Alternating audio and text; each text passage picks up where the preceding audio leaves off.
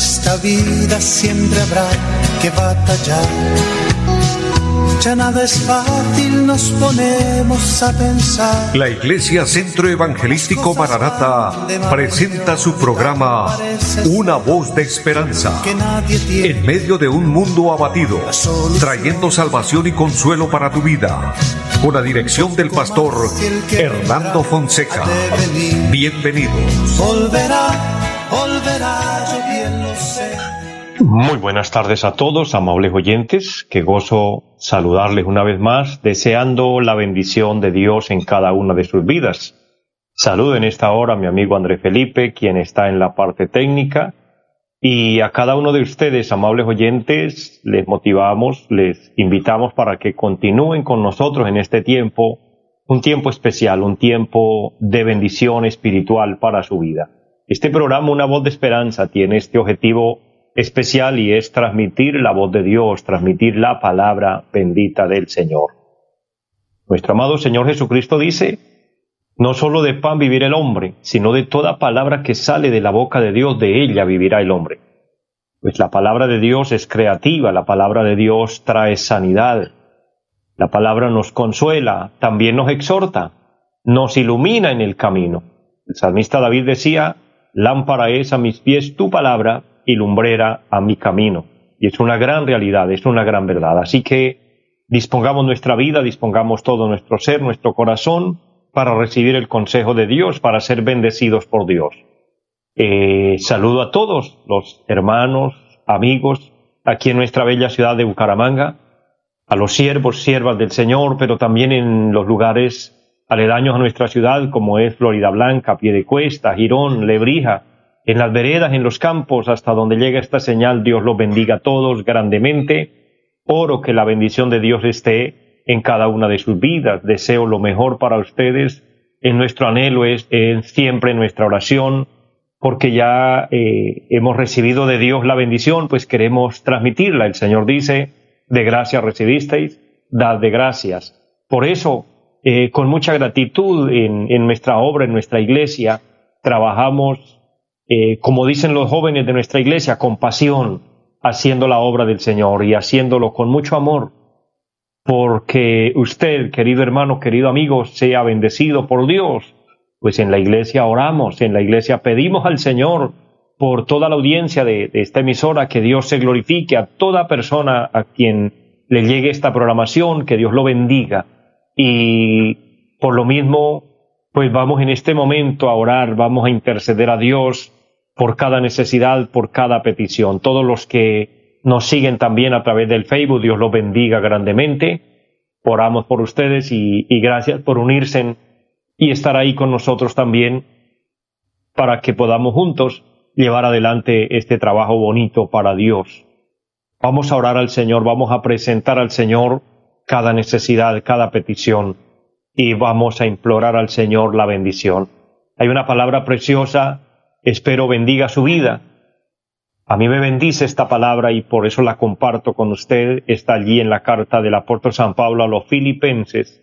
El capítulo número cuatro y el verso número seis dice la palabra, por nada estéis afanosos, si no sean conocidas vuestras peticiones delante de Dios en toda oración y ruego con acción de gracias.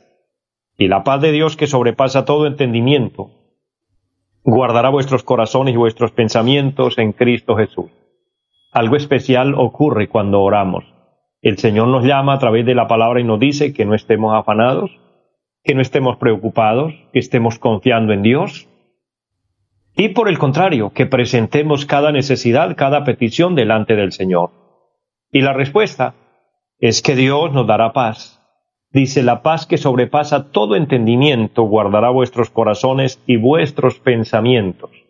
Qué bueno que Dios guarda nuestro corazón, pero también promete guardar nuestra mente, porque muchas veces eh, las derrotas, las pérdidas, los fracasos y todo lo malo que nos ocurre muchas veces es porque lo hemos almacenado en nuestra mente, pues nos ponemos a pensar y a meditar que no vamos a poder, que estamos sin recursos, que estamos enfermos, que estamos sin posibilidades, etcétera, siempre pensando que no podemos. Pero es ahí donde el Señor nos guarda y pone paz, porque si hay paz, no importa que la tormenta sea grande, no importa la adversidad, pues la paz nos hace estar tranquilos, nos hace estar confiados, como estaba nuestro amado Señor. Una de las cosas sorprendentes en la palabra de Dios es que en una ocasión el Señor va con sus discípulos en la barca y se levanta en el mar una tremenda tempestad. Ellos fueron a llamarlo, pero dice que el Señor dormía. Qué enseñanza tan hermosa. Ellos preocupados, afanados, asustados, porque la tempestad era grande, entre tanto el maestro dormía. ¿Cómo es que una persona puede dormir en la tempestad? Eso se llama tener paz. Eso es tener paz en medio de la tormenta. Y la paz de Dios está prometida para usted y para mí. Eso dice este pasaje que hemos leído. Cuando oramos a Dios, Dios traerá paz a nuestro corazón y por ende a nuestra mente y estaremos tranquilos. Por eso vamos a orar con fe y vamos a recibir de Dios bendición. Y si usted está enfermo, crea que Dios le va a sanar en este momento. Dios va a hacer el milagro que usted necesita. Oremos a Dios, Padre, y buen Dios que está en el cielo, le damos gracias. Es una bendición en esta hora leer tu palabra y aplicarla a nuestra vida. Agradecer por las promesas divinas que en ella encontramos, pues tú dices que no estemos afanados, preocupados, sino que presentemos cada necesidad, cada petición delante de Dios. Mira a cada persona allá a la distancia, oro por cada uno de ellos, aquel que está enfermo, aquel que está pasando un momento difícil, que está en una necesidad. Súplele, Señor, bendícele, levántale del lecho de la enfermedad. Consuela al que está triste, fortalece al débil, levanta, Señor, al caído, ministra al perdido, rescatándole, Señor. Dios lo pedimos en el nombre de Jesucristo. Bendice esta emisora y bendice los medios por los cuales este programa es realizado y bendice a todos, Señor en todas las áreas donde haya necesidad. Ponemos en tus manos nuestro país, Colombia y el mundo, y declaramos bendición en abundancia. Este programa, Señor, queremos que tú lo dirijas, que tú lo guíes, y que a través de tu Santo Espíritu nos provea bendición a través de tu santa palabra, como hasta aquí tú nos has permitido, eterno Dios, y le damos muchas gracias en Jesucristo. Amén. Amados, si nosotros oramos con fe, si nosotros declaramos una palabra de fe, Dios se glorifica. Pues el Señor dice que para quien cree, todo es posible. Esa es una promesa de la palabra. Pero también dice que lo que para nosotros es imposible, es posible para Dios. Por eso confiemos en el Señor, apoyándonos en su gracia, en su misericordia. De esta manera, mis amados, les recuerdo a todos nuestro trabajo eh, que realizamos en pie de cuesta, invitándoles para cuando deseen visitarnos. Estamos ubicados en la carrera séptima, número 371 del barrio Amaral. Esas solo seis cuadras del parque principal de Piedecuesta, por toda la séptima. Allí encontrarás el lugar de nuestra, de donde, donde hacemos nuestras reuniones. El día martes nos reunimos a las siete de la noche, el día jueves de igual manera a las siete de la noche, con cultos preciosos, con ministración de parte de Dios, y el día domingo a las nueve y treinta de la mañana y a las cinco de la tarde. Recuerden también nuestra línea telefónica 318-767-9537. Amados, hacemos la obra de Dios, trabajamos para Dios. Como dice la palabra del Señor, trabajando en tanto que el día dura, pues la noche viene cuando nadie podrá trabajar. Amados, es una gran verdad que estamos en el último tiempo. Somos los obreros de la última hora. Porque una cosa es cierta, el Señor viene pronto por su iglesia. El Señor prometió volver, pero hoy, más que nunca vemos, a la luz de la palabra y de acuerdo a las condiciones del mundo, a las condiciones del tiempo, estamos viendo el cumplimiento profético. Todo está listo, todo está preparado ya. Falta el sonar de la trompeta. Y el Señor dijo que sería en cualquier hora del día de la noche. No nos dio la fecha. Por lo tanto, Él nos llamó a ser siervos, a que estemos velando, a que estemos preparados. Estemos listos para irnos con Él. Y estar listos es estar con Cristo, es tener a Cristo en el corazón, es pedirle perdón al Señor. Todos los días debemos pedirle perdón al Señor por nuestros pecados. En cada una de nuestras oraciones decirle, Señor, perdona. Si usted, querido amigo que nos oye, no está bien, no está seguro de su salvación, mire, este es el momento. Acepta a Cristo en el corazón, recíbelo como tu Señor, como tu Salvador. Él entrará en tu vida y será sellado con el Espíritu Santo. Eso es lo que dice la palabra del Señor. Habiendo creído en el Evangelio de Cristo, habiéndolo recibido en el corazón, entonces somos sellados con el Espíritu Santo de la promesa, que es las arras de nuestra herencia hasta la posesión adquirida, hasta que estemos con Él, hasta que nos vayamos a la eternidad con Él. Pues el Evangelio es las buenas nuevas de salvación, y hacemos bien al recibirlo y permanecer y, perseverar en el Evangelio, pues la palabra dice, el que persevere hasta el fin, éste será salvo. Perseveramos poniendo nuestro esfuerzo, poniendo de nuestra parte. El apóstol San Pablo le escribía a Timoteo y le decía, y es una palabra que hoy nos bendice a nosotros, pelea la buena batalla de la fe. Amados, hay que trabajar y hay que luchar por la vida eterna, preparándonos para el encuentro con nuestro Dios, preparándonos para el momento cuando el Señor nos lleve a su presencia. El anhelo apostólico, el anhelo de la iglesia primitiva y el anhelo de los grandes hombres de Dios y todavía sigue siendo el anhelo de los hijos de Dios, los que amamos a Dios, es disfrutar del arrebatamiento de la iglesia, pues quienes tengamos esta oportunidad, este privilegio, no veremos muerte física, pues dice la palabra que seremos transformados en un abrir y cerrar de ojos. Empero los que hayan muerto en Cristo resucitarán.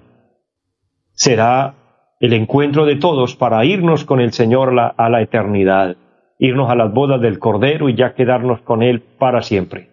Es una bendición, ese es el contenido, es el objetivo de la predicación del Evangelio, porque por otro lado, el no aceptar a Cristo, el vivir en desobediencia, el vivir en rebeldía, el vivir alejados de Dios y hasta renegando de Dios, y vivir sin arrepentimiento, pues conduce a la condenación, al lago de fuego.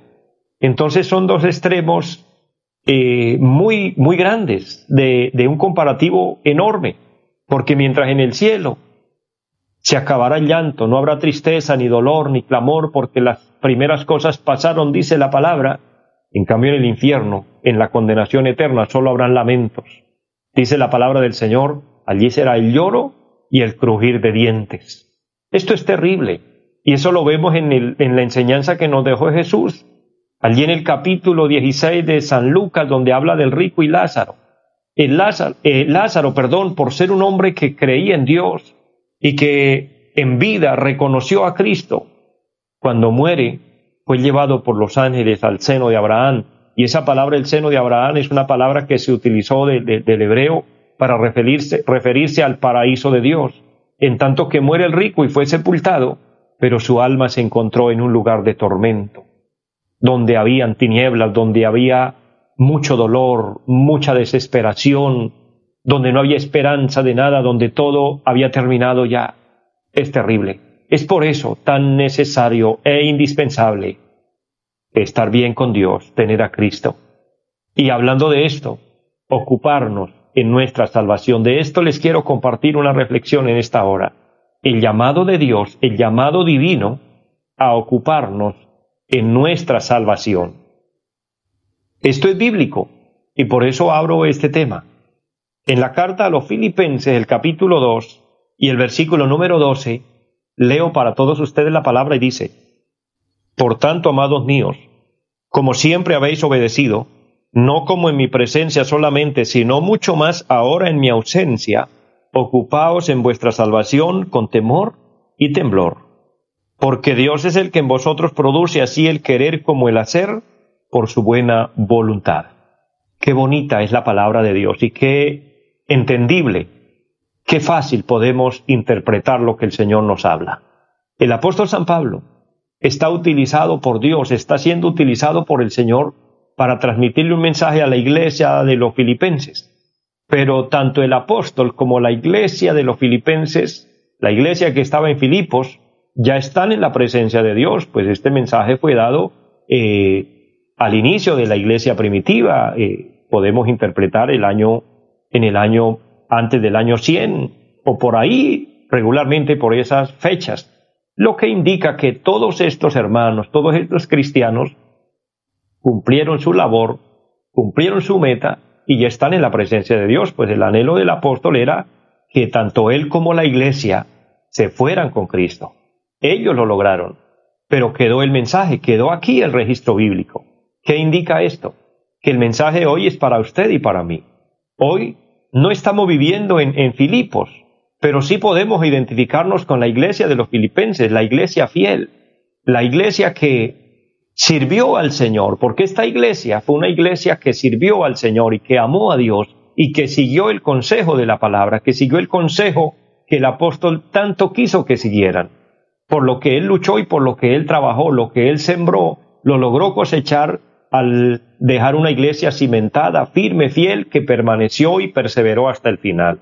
De la misma forma hoy, Dios quiere cristianos, Dios quiere hombres y mujeres fieles que perseveremos, que luchemos, que trabajemos, que busquemos el hacer la voluntad de Dios y como dice nuestro texto, que nos ocupemos en nuestra salvación. Dice, ocupaos en vuestra salvación con temor y temblor.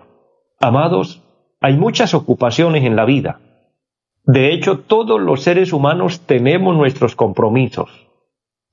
Casi con cualquier persona que hablamos le preguntamos eh, a qué se dedica, eh, cuáles son sus actividades y siempre tiene una agenda llena, siempre tiene eh, compromisos por cumplir, responsabilidades por cumplir. esto es normal y natural en la vida, pero en medio de nuestras ocupaciones, en medio de nuestros compromisos, en medio de todo lo que nosotros debemos realizar, el Señor nos habla, el Espíritu Santo nos habla hoy y nos dice, ocúpesen también en vuestra salvación, ocupaos en vuestra salvación, porque en lo que compete a la vida, en lo que compete a lo, a lo material, a lo físico, a lo humano, a lo terrenal, pues estamos ocupados, estamos trabajando, pero esto no tiene nada que ver con la salvación, pues lo que trabajemos aquí, recibiremos la recompensa aquí. El esfuerzo que usted hace aquí, por ejemplo, quien se esfuerza por estudiar, por alcanzar niveles académicos altos, pues el premio de esto es que va a recibir un, título y va a ser, se va a graduar y va a obtener con esto eh, grandes honores, va a obtener de pronto un empleo extraordinario y eso le va a remunerar en, en la parte financiera y va a crecer financieramente, va a tener su casa, va a tener su carro, va a tener su familia, etcétera, pues todo lo que hizo para aquí lo va a poder ver aquí. Entonces, en cuanto a salvación es diferente, porque en cuanto a salvación el apóstol nos llama a través del Espíritu Santo y nos dice, ocúpesen en vuestra salvación, porque lo de aquí se queda aquí, pero si trabajamos para la eternidad, entonces eso va a perdurar para siempre. Por eso el texto inicia de una manera extraordinaria. El apóstol San Pablo dice, por tanto, amados míos, esa palabra por tanto quiere decir, hay razones, quiere decir, hay el por qué hacerlo, hay el por qué trabajar. Y está dentro de un contexto muy extraordinario, uno de los, de los pasajes más grandes de la Biblia. Es aquí en Filipenses capítulo 2, donde nos está mostrando la vida, el esfuerzo, el trabajo de nuestro amado Señor y Salvador Jesucristo el capítulo 2 y el versículo 5, el apóstol San Pablo dice, haya pues en vosotros este sentir que hubo también en Cristo Jesús. Mire, nos presenta a Cristo como el ejemplo a seguir. Y qué bueno que el ejemplo que nosotros tomemos para seguir sea nuestro Señor Jesucristo. Que para ocuparnos en nuestra salvación nos enfoquemos, nos redireccionemos en Cristo porque Cristo es el camino, Él es la verdad y Él es la vida. Él es la luz del mundo, Él es la puerta de las ovejas. Por otro lado, nuestro amado Cristo nos dijo, aprendan de mí que soy manso y humilde de corazón. Por otro lado, el Señor Jesucristo nos dijo, porque ejemplo os he dado para que lo que yo he hecho, vosotros también lo hagáis. El apóstol San Juan, consecuente a esto, dice, y si alguno dice que le conoce, debe andar como él anduvo. De manera que el ejemplo a seguir, el modelo es Cristo. Y aquí el apóstol está diciendo, haya en vosotros este sentir, el sentir que hubo en Cristo Jesús, el cual siendo en forma de Dios, o sea, Cristo no dejó de ser divino, porque recuérdelo muy bien, Cristo vino como el enviado de Dios, se hizo hombre, pero nunca pecó, en el cual nunca se halló pecado ni hubo engaño en su boca. Cristo se mantuvo en su divinidad como Dios, pero se hizo hombre, y en la condición de hombre, siendo igual a Dios, no le falló a su Padre. Dice, el cual siendo en forma de Dios no estimó el ser igual a Dios como cosa a que aferrarse, sino que se despojó a sí mismo, tomando forma de siervo, hecho semejante a los hombres, y estando en la condición de hombre, 100% hombre, 100% divino, 100% Dios. Pero él, en esa condición de hombre, donde experimentó toda tentación, donde tuvo la opción de, de haber fallado, de haber pecado, pero se guardó, se cuidó para Dios, se mantuvo firme, se mantuvo fiel, estando en la condición de hombre, se humilló a sí mismo, pagó el precio, se sometió a la voluntad perfecta de Dios, dejándonos así un ejemplo muy grande, un ejemplo maravilloso, haciéndose obediente. Dice la palabra haciéndose obediente. Mire, amado hermano y amigo que me escucha, la obediencia es lo que a Dios más le agrada. La obediencia es algo que al Señor le parece extraordinario y la vida cristiana se trata precisamente de obedecer a Dios. Obedecer a Dios antes que a los hombres.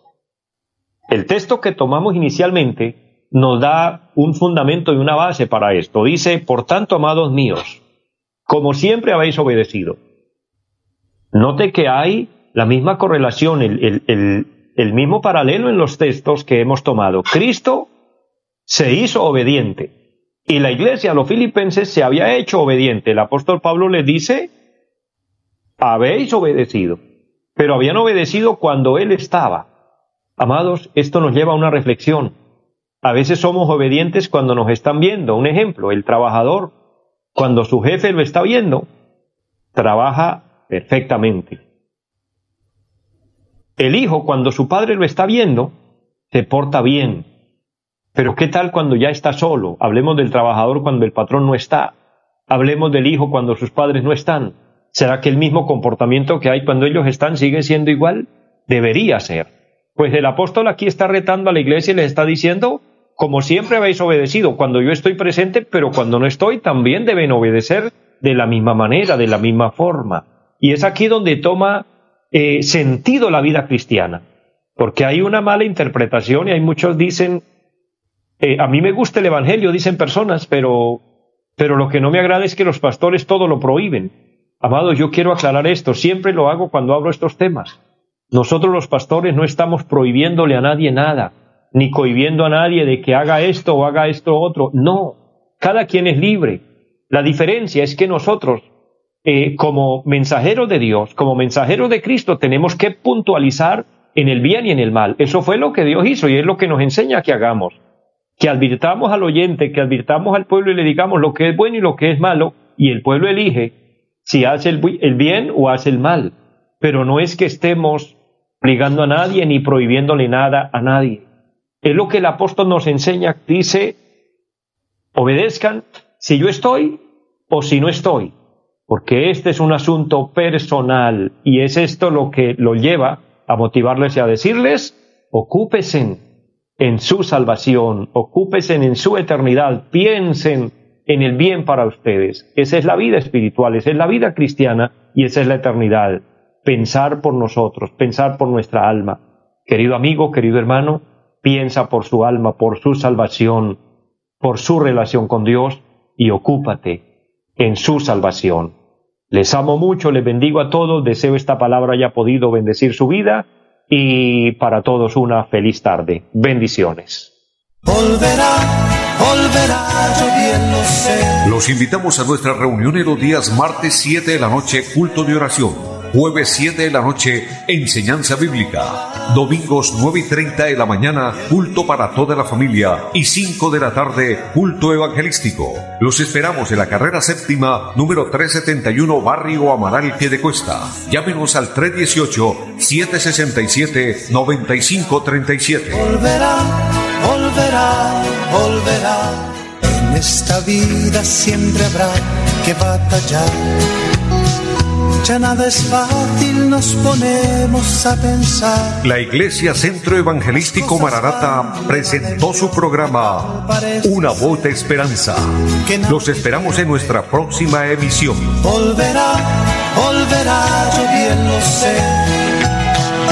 Y mi alma ya se desespera por volar